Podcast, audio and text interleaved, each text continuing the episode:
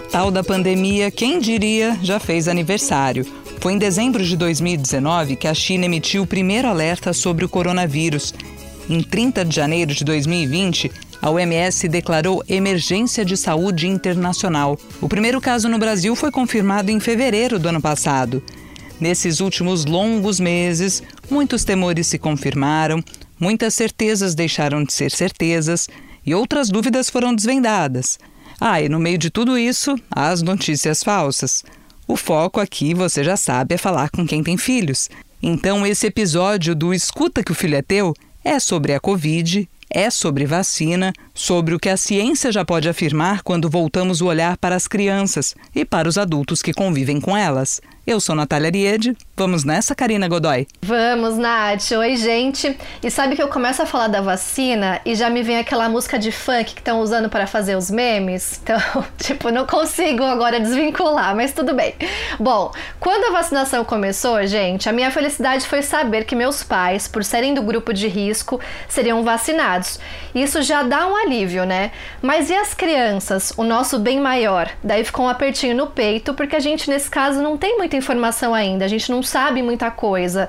E é por isso que hoje vamos conversar com o pediatra e pneumologista Dr. Tiago Caldi, 39 anos, pai de duas meninas lindas, a Ana de 6 anos e a Júlia de 3 aninhos. E antes de dar boas-vindas para o Tiago, eu só quero dizer que eu estou muito feliz, Tiago, porque você esteve com a gente em março de 2019, fazendo o nosso primeiro piloto, quando o nosso projeto ainda estava começando a nascer. Então seja Quanta muito bem-vindo. coisa desde né? então.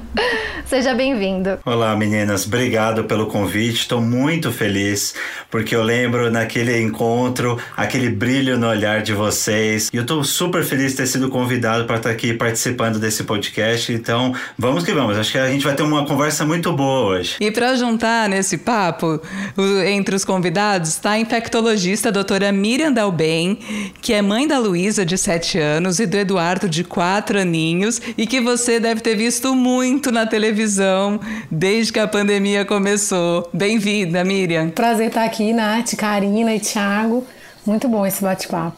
Bom, vamos começar falando como pais, apesar de médicos, né? Vocês têm crianças aí de idades variadas, entre 3 e 7 anos. Eu quero saber como é que foram os cuidados, as restrições entre vocês e as crianças lá no começo da pandemia e o que, que foi mudando com o tempo? Como é que tá hoje? Um primeiro momento tinha muitas dúvidas, muitos receios em relação às crianças. Isso é muito importante falar porque acreditava-se que a criança era um grande vilão na história. Tinha poucos sintomas, mas era que matava a turma de grupo de risco porque levava para elas, né? Então você imagina como ficou esse receio das crianças, a questão da escola. Então eu como profissional, eu, eu sou pediatra, pneumologista pediátrico. Então você imagina a minha rotina, um monte de criança tossindo na minha cara o dia inteiro, pensando que tinha um vírus novo na jogada, não sabia como que ia ser. Então, logicamente, eu tive que mudar todo um fluxo da minha casa. Então, é, eu entrando numa rota, né, numa área de serviço, uma área isolada dentro de casa, todas essas neuras, assim, jaleco não pisava dentro de casa, roupa, todas essas coisas, assim, eu chegava, passava por um, por um ritual, né? Mas isso valeu muito a pena, porque desde esse momento até hoje, ninguém em casa pegou, inclusive eu. E as meninas também. tá? Então teve a questão da escola, do afastamento da escola. No segundo momento, elas foram para a chácara e ficaram no meio do mato. E eu fiquei aqui em São Paulo me protegendo, então isso também facilitou, né? Então a gente não tinha esse contato, mas você vê, eu não peguei, testei várias vezes, né? Por justamente a questão de trabalho, por onde tem a questão de exposição, lido muito com pessoas de grupo de risco e tal, então tem que tomar um, um cuidado especial. Mas é o que eu falo, deu para levar tudo bem e agora, enfim, fui vacinado. E a doutora Miriam mãe, como é que lidou com tudo isso e com as crianças? Nossa, Nath, foi bem, bem complexo, né? Eu falo que eu tenho várias crônicas da quarentena. É, então, no começo, é, minhas crianças deixaram de ir na escola, né? Obviamente, né? Pararam as aulas. Mas é, também deixaram de descer no prédio e brincar com os amigos. Então, eu deixei as crianças bem restritas em casa, sem ter contato com os avós também. Só que eu e meu marido, que somos médicos, a gente continuou trabalhando e eu trabalhando mais do que nunca. É, a moça que trabalha em casa, é, de repente sumiu, que era, ela morou um tempo em casa com a filha, de repente sumiu porque estava com medo de mim, porque eu atendia Covid. E aí eu me vi completamente sozinha, sem ter com quem ficar com as crianças, eu não queria que elas tivessem contato com os avós. É, as crianças, a gente explicava para elas, explicava sobre a importância de usar máscara, o que estava acontecendo. E elas passaram por um período de muito medo, assim, elas ficaram com bastante medo até, e começaram a vir dormir às duas na minha cama. E teve um episódio interessante que teve um dia que eu saí para ver os pacientes de Covid, né? Eu saí cedo e meu marido também saiu para dar plantão. E aí a minha, a minha filha começou a chorar é, compulsivamente. Mas vocês dois vão ver Covid juntos? Gente com Covid junto, que acho que na cabecinha dela você pegava o Covid e morria ali na hora, né? Mas assim, a, a, o quanto eles evoluíram em termos educacionais sobre a Covid, sobre estratégias higiênicas, sobre a etiqueta da tosse, sobre o uso de máscara, higienização das mãos. É a coisa mais fofa, assim. Até o de quatro anos ele sabe falar tudo o que se deve e o que se não deve falar, fazer com perfeição, assim. Então eu acho que deu para aproveitar a pandemia, embora todas as coisas ruins, né, de não ir para a escola e tal, como uma forma educativa mesmo, e acho que eles adquiriram conhecimentos que eles vão e hábitos que vai ser legal para eles manterem o resto da vida. Vai ser uma geração com hábitos mais limpinhos, né? Porque geração todos eles mais assim, limpinha ever. não tem jeito. E a Miriam falando agora, eu lembrei, meu, meu filho ficou dois meses sem passar pela porta do apartamento também. E doutor Tiago, agora como médico, né? O que, que você viu na prática nos hospitais, nos consultórios em relação às crianças? Alguns casos graves, teve muita coisa grave ou foram poucos? O que, que você pode contar pra gente? No meu consultório, é, eu, tenho, eu tive até agora 86 casos confirmados. Esses são pacientes meus, tá? Desses meus pacientes, metade deles são pacientes com, com histórico de ser asmático, ter rinite alérgica, os quadros alérgicos, problemas de imunidade nesse sentido, e a outra metade crianças de puricultura mesmo, pediatria geral tal. É, alguns dados importantes, assim, o que uma coisa que eu como pneumologista eu segui a risca. Normalmente no vai esquentando, né? Então no segundo semestre do ano passado, as crianças que acompanhavam tratamento preventivo, essas coisas, a gente como pneumologista a gente costuma fazer redução, retirada de medicamento preventivo, né? Porque as crianças a maioria às vezes já atingiu um belo controle e tal. Uma coisa que eu fiz muito foi manter esse tratamento preventivo, porque a gente sabe que tra tratamento preventivo para asma tem o seu efeito anti-inflamatório e a gente sabe que no público infantil a, a, os vírus são os maiores vilões para entrar em crise de chiado, broncoespasmos, bronquiolites da vida e tal.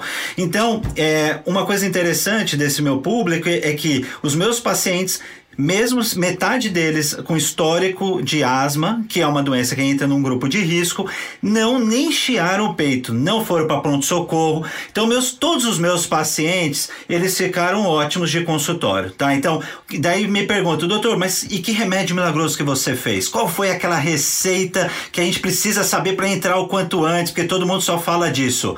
Lavar o nariz, tomou bastante líquido, deu um antitérmico aí para criança com febre e, e, eu tive aí pelo menos uns 15% dos meus pacientes que tiveram sintomas intestinais da doença. Tiveram, não tiveram nada respiratório, tiveram vômito e diarreia. Criança pega menos, os quadros não tendem a se agravar e aparentemente elas não são grandes transmissoras, ao contrário, quando pegam, pegam de um adulto. É isso mesmo? Como é que dá para afirmar? Como é que se pode afirmar, por exemplo, que uma criança pegou da, do pai e da mãe e não que ele que essa criança passou para o pai e para a mãe? As pessoas elas tendem a classificar as coisas em 8 ou 80, né?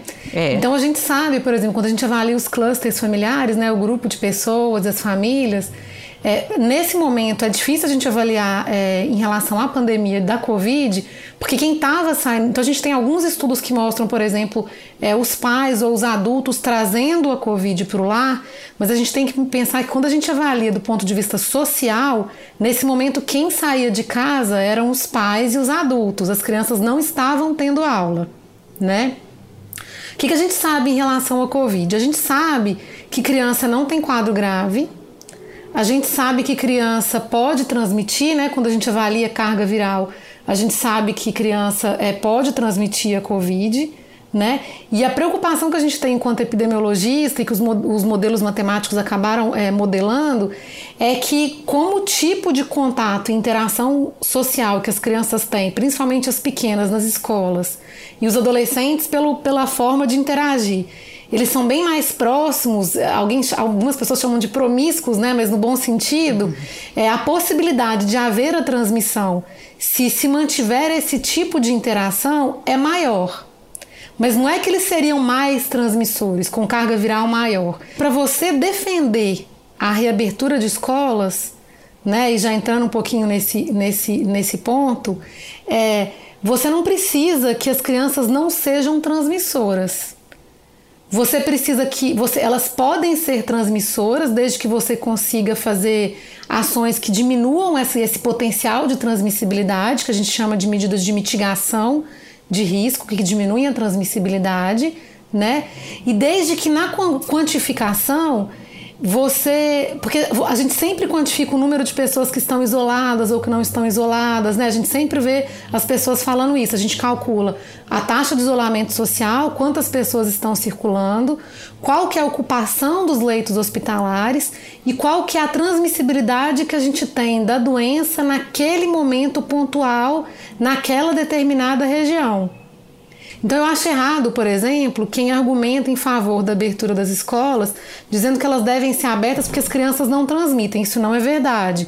As crianças elas transmitem, mas quando você pesa na balança risco e benefício de fechar as escolas e tudo que a gente já aprendeu com os outros países do mundo, que dá para ser feito para fazer com que a escola não seja um ambiente com tanta transmissão, é muito importante que a gente tenha uma estratégia de abertura das escolas de forma segura. Vai ter mais perguntas sobre, sobre escola mais adiante, então a gente vai, vai falar mais um pouquinho, mas bem, bem interessante sim esse, esse ponto de vista que você trouxe, Miriam. A gente sabe que os estudos em crianças ainda estão bem lentos, isso em algumas, né, alguns tipos de vacinas ainda não foi feito, e a gente quer saber o que, que vocês pensam sobre isso.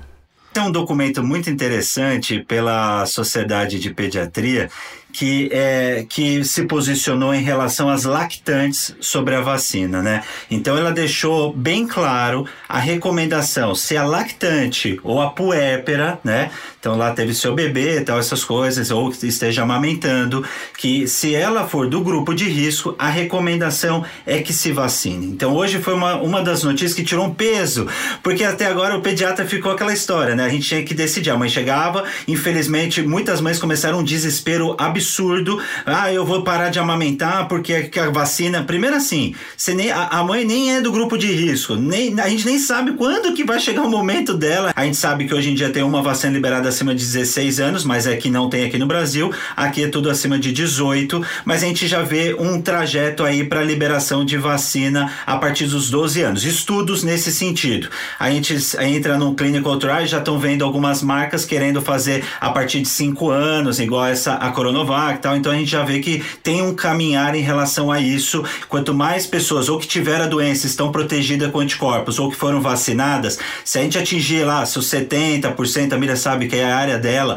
é óbvio que se a gente pensar numa população como o Brasil, que tem 210 milhões aí de habitantes, a gente pensar que mais de 50 milhões são menores de 18, para a gente atingir isso, com certeza esse público vai ter que ser vacinado em algum momento, para a gente conseguir isso que os infectologistas os médicos, o mundo deseja que essa proteção aí que a gente fala de imunidade de rebanho.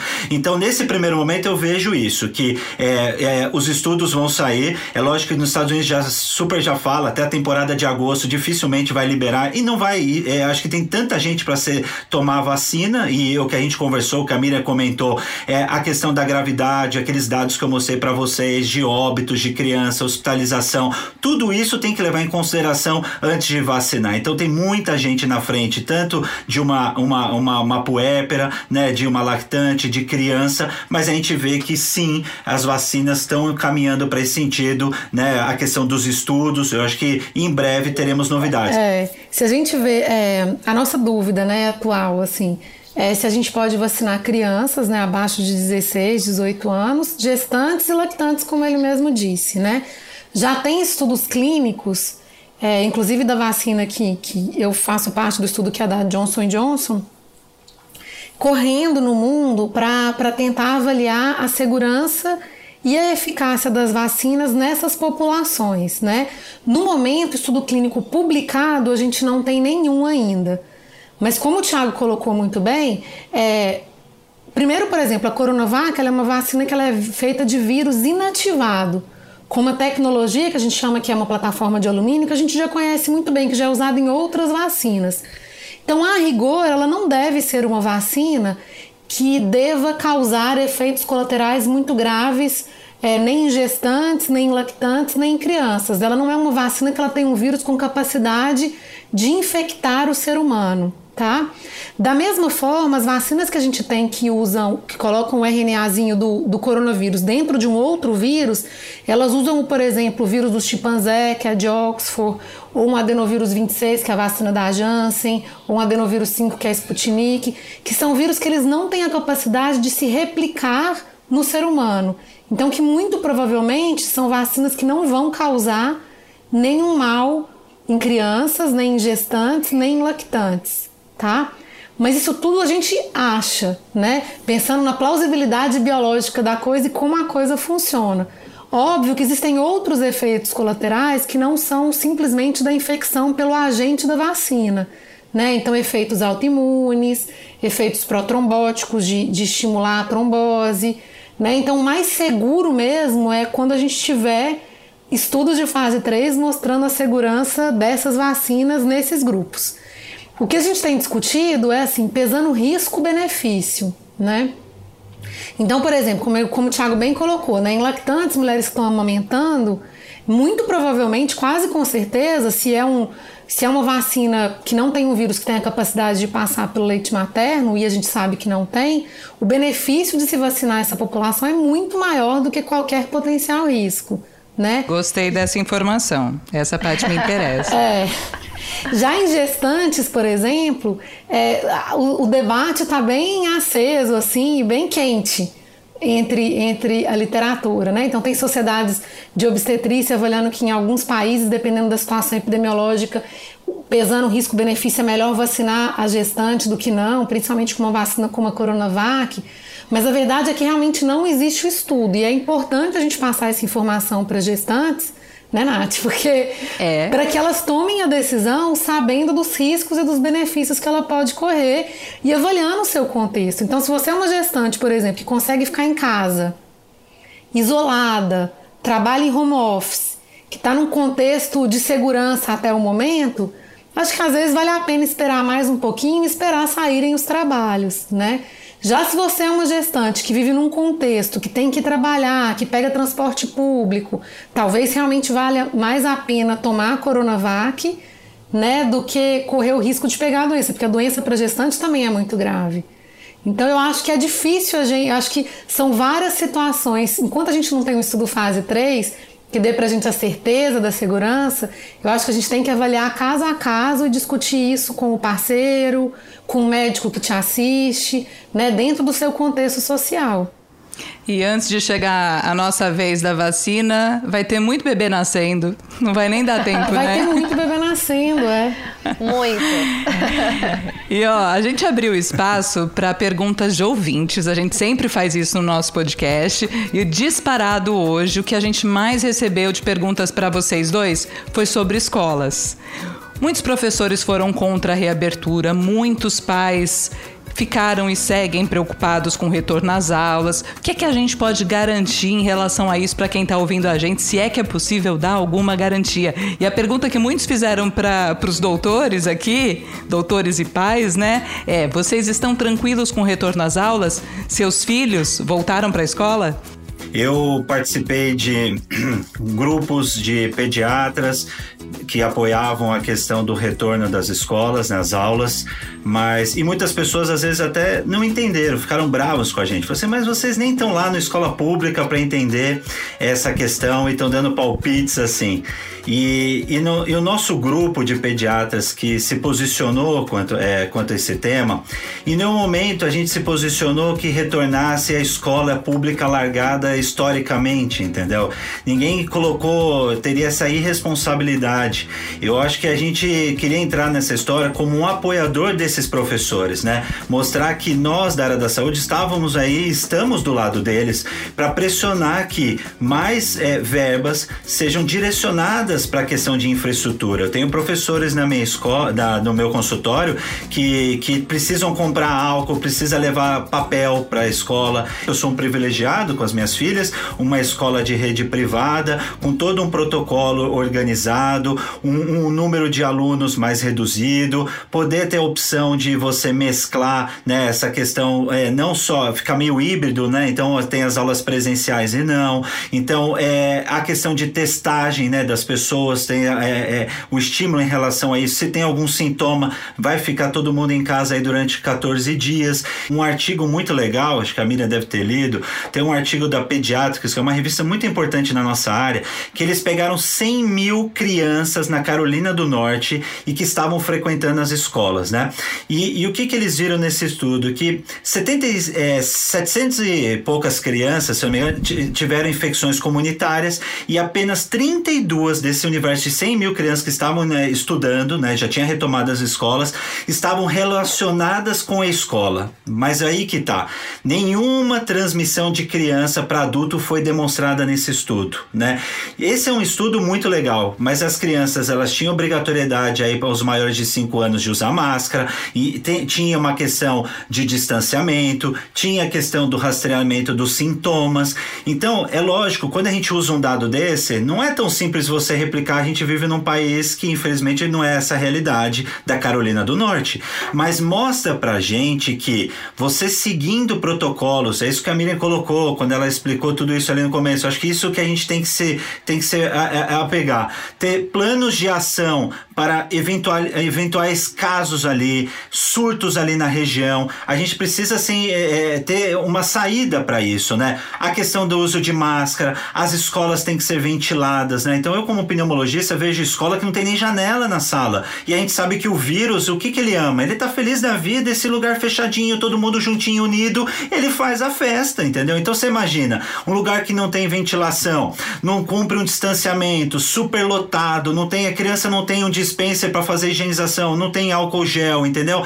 Não cuidam dos professores, que é uma outra coisa que eu defendi junto aos outros pediatras, que os professores, lógico, numa prioridade, primeiro os idosos, como, é, quando a gente vai estratificando, eu acho justíssimo esses profissionais da, da área da educação, eles entrarem como uma na fila antes das pessoas que trabalham só no dia a dia. Eu acho super importante, eu sou um defensor disso, eu vejo que o, o impacto da minha filha, a minha caçula, ficar dentro de casa, ela é destruidora de lar, entendeu? Ela, ela, ela tem uma energia absurda. Ela já quebrou é, tela de. Já riscou, já fez um desenho na minha tela da, da TV da sala com. com, com eu lembro disso. Eu vi uns stories ela riscou e era real, assim, tipo, riscou mesmo, né? Não dava pra sair. Não! Tanto é que eu assisto a minha TV da sala, parece que tem constante fios de cabelo lá na programação, entendeu? Então, pra você ter uma noção. Então, mexeu em alimentação, porque o dia inteiro, papai, quero comer, quero comer. Imagina, fica dentro de casa. Ela quer lá, vai lá, quer comer. Daí, é, a questão do sono. Daí, o que, que você vai lançar na. O que, que eu posso tirar da cartola para entreter uma criança dentro de casa, entendeu? Então, o que eu vi muitas crianças, fica lá em, em, em tablets, é, celular tal, coisas que nós da sociedade de pediatria não. Recomendamos que menores de dois anos não fiquem em tela. Você imagina se não fosse a tela nos menores de dois anos nesse momento que a mãe está em home office, o pai está em home office, está lá dentro de casa, a criança destruindo. Então você vê, a gente precisa pesar todas essas questões. A gente não pode criticar as pessoas que têm medo, só que a gente só tem que alertar as pessoas que infelizmente tem gente assim, ó. Ah, doutor, eu só vou voltar com meu filho para a escola que tiver vacina para ele. Eu falei, não, mas aí, aí a gente não tem no, no curto não prazo sabe, vacina né? para essas crianças, principalmente os cinco aninhos. Não adianta eu falar isso. Então a gente tem que levar em consideração as outras coisas, né? Miriam, você já contou um pouco, né, da, da Luísa, de 7 anos, do seu Eduardo, de 4 anos, de, de dificuldades aí, dos efeitos de tudo isso sobre eles. Quero saber como é que fica para você a questão da escola. Eu acho que a gente tem que avaliar sempre, eu, eu falo basicamente três coisas, né? A primeira é o contexto que você vive. Então, é, a gente sabe que voltar às aulas é correr um pouco mais de risco do que ficar isolado em casa. Dentro desse contexto, por exemplo, os meus filhos eles não veem os avós desde março. A gente convive aqui em casa os dois, eu e meu marido, não tem ninguém do grupo de risco. Eu comparo muito, por exemplo, com a amiguinha da minha filha, cujo pai fez um transplante agora em 2020. Então a situação dela dentro de casa, de convívio social, é completamente diferente da situação da minha menina. Então, nesse contexto, meus filhos conseguem voltar. A segunda coisa que a gente tem que avaliar é o que o Tiago falou. Como a escola em que meus filhos é, estudam está preparada e quais são as estratégias de retorno que a escola é, preparou para esse retorno às aulas, né? É o distanciamento entre os alunos, oportunidade de higienizar as mãos, a ventilação boa do ambiente, higiene dos espaços, né? Como que a escola está preparada? E a escola dos meus filhos, é, eu acabei ajudando eles a montar todo o protocolo, fiz várias visitas. Ia te perguntar se você virou consultora da escola. É, óbvio, não cobrei nada, mas assim, eu, eu, eu ajudei eles, então tô, e eles fizeram tudo que foi recomendado, então eu tô bem segura nesse aspecto, né? Mas isso é uma coisa que eu acho que os pais, eles têm que avaliar também. E a terceira coisa que os pais precisam avaliar, e daí a decisão ela não cabe muito aos pais a maior parte das vezes, mas ela cabe é, ao governo, né? Mas acho que os pais têm que entender esse ponto de vista e respeitar em vez de só ficar tirando pedra, né? É o momento epidemiológico que você se encontra. Então a gente sabe que a epidemia, é, o que está acontecendo hoje pode ser que não seja o que vai acontecer daqui a 15 dias. Né? A situação epidemiológica ela muda de forma muito rápida. Então a gente tem que respeitar esse momento. Né? E a gente espera que os governantes eles façam essa análise para ir direcionando as escolas quando é o melhor momento de abrir, quando é o pior momento de abrir. Pode ser que a gente abra as escolas e tenha um, um pico enorme com a ocupação dos leitos hospitalares e tenha que recuar um pouquinho, né? Então isso pode acontecer. A minha filha voltou desde outubro, porque no meu contexto, eu e meu marido a gente sai, então não é adiantar ela ficar em casa e também não tinha mais como, mas tá dando tudo certo. Eu também tenho sorte de ser uma escola que segue todos os protocolos, manda questionários pra gente perguntando, né, se teve contato, teve tosse, não sei o que, né? Então está dando tudo muito certo, pelo menos por enquanto. E é isso. O que eu acho que é super importante, a gente não pode deixar de falar esse retorno às aulas ele tem que ser pactuado entre os pais e a escola. Então, aquilo dos pais, por exemplo, ah, eu preciso trabalhar, meu menino teve febre, vou dar uma dipirona e mandar ele para a escola, porque senão não tenho com quem deixar. A gente tem que ter isso muito bem pactuado e os pais têm que saber que se tem algum caso suspeito de Covid dentro de casa ou a criança tem algum sintoma, não pode mandar para a escola. Isso é sério, né? Porque em outros momentos, com outras doenças, os pais acabam mandando, né? E agora é uma responsabilidade mesmo. A gente conhece os nossos filhos, né? E no ano passado, minha filha espirrou três vezes, assim, durante o dia. Isso é muito parecido, comigo, porque eu não tenho o hábito de espirrar. E quando eu espirro mais de uma vez é porque eu vou ficar doente. É, sem, é batata. E aí ela fez isso. E eu falei, gente, era um sábado. Eu falei, vamos observar. Na segunda, ela amanheceu fanha. Eu falei, ah, Maurício, o meu marido. Falei, não vamos mandar para escola. Dela ficou em casa naquela semana. E passou, não teve nada e tal, mas eu me senti responsável. Me lasquei, tá? Porque eu tinha que trabalhar, ele também, enfim. Mas eu achei mais justo do que mandar para a escola, em, sei lá, se ela tivesse alguma coisa, poderia passar para outras crianças, outras famílias seriam prejudicadas. Então, é, isso é muito importante, gente, ter essa responsabilidade, mesmo que a gente se lasque naquela semana ou nas duas próximas semanas, mas é muito importante porque isso afeta diretamente outras famílias, né? Mas se a gente criar essa mentalidade nas escolas, porque eu sempre vejo isso, a família pressionando, doutor, eu preciso mandar, não, parou febre hoje, mas não, vou mandar, eu preciso mandar, não consigo. E a gente sabe que tem transmissão de vírus 7, 10 dias, né, Mira? Continua transmitindo. E as pessoas acham que só febre que não é para estar tá lá.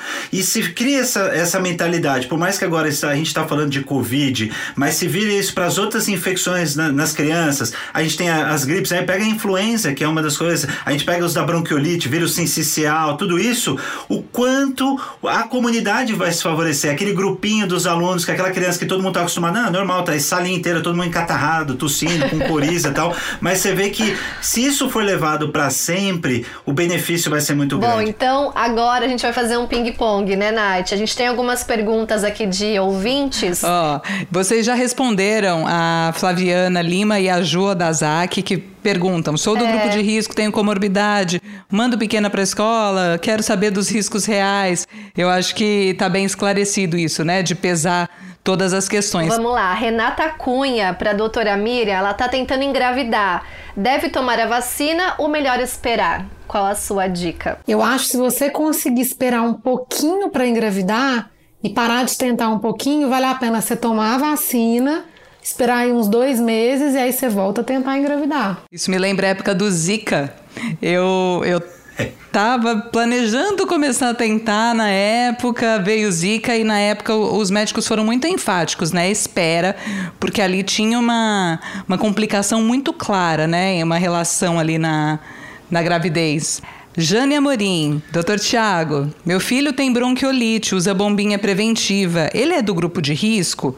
Tem alguma medida preventiva? E eu acrescento aqui a pergunta da Jane: que fatores colocam as crianças num grupo de risco maior para a Covid? Tá. Então, essa pergunta é importante, né? O que a gente olha no, do público infantil, a gente tem que destacar os menores de um ano de idade, acho que isso é importante colocar como grupo de risco.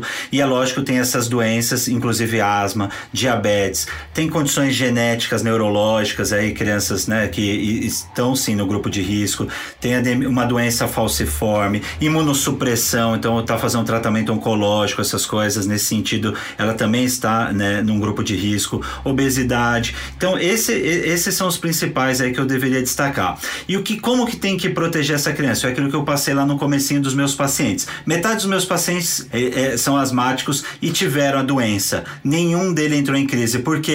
Porque todos estavam controlados com o tratamento preventivo. O que, que é o tratamento preventivo, para deixar bem claro? É o famoso corticoide inalado, que para alguns entendem é bombinha e que muitas pessoas têm medo, acham que vicia, faz mal pro coração, que não vai crescer. E é isso que eu queria mostrar para vocês tratamento preventivo não é vilão. Vilão é a criança ter crise, é aí que vai cai a saturação, é aí que vai entra numa insuficiência respiratória, é aí que vai para uma UTI. Então, o que vocês que fica essa orientação, façam o tratamento, sigam direitinho com o médico de vocês e que eu tenho certeza que a grande maioria vai evoluir de uma forma super favorável caso pegue essa questão dessa doença, entendeu? A Dani Mendes pergunta aqui como convencer os outros pais que a vacina é um compromisso coletivo. Aí é difícil. Dançando aquela música do meme, não? Do funk. Brincadeira. E tem o Cássio Tacano, ó, que também fala disso. Eu dancei, eu dancei. Dançou. e, e, na mesma linha da Dani, o Cássio Tacano fala de que adianta se preocupar tanto com a vacina contra a Covid e não vacinar contra polio, sarampo, etc. Então, a gente abre espaço para vocês dois deixarem uma mensagem aí, um alerta geral sobre a importância das vacinas todas, né? É, na verdade, a gente sabe que todas as vacinas, a gente tem que atingir o que a gente chama de cobertura cobertura vacinal, né, que é a prevalência de pessoas, a porcentagem de pessoas que já receberam a vacina, para que uma pessoa que esteja transmitindo a doença, a probabilidade dela encontrar uma pessoa que não seja vacinada na rua seja tão pequena que seja impossível você ter novos surtos da doença.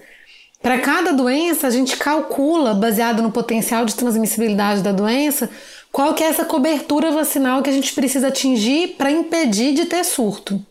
Por isso que, por exemplo, em 2019 a gente teve o surto de sarampo, porque é uma das, doenças mais transmissíveis que a gente tem. A gente sabe que para controlar o sarampo a gente precisa de pelo menos 93% de cobertura vacinal e várias regiões do país atingiram cobertura vacinal menor do que 90%.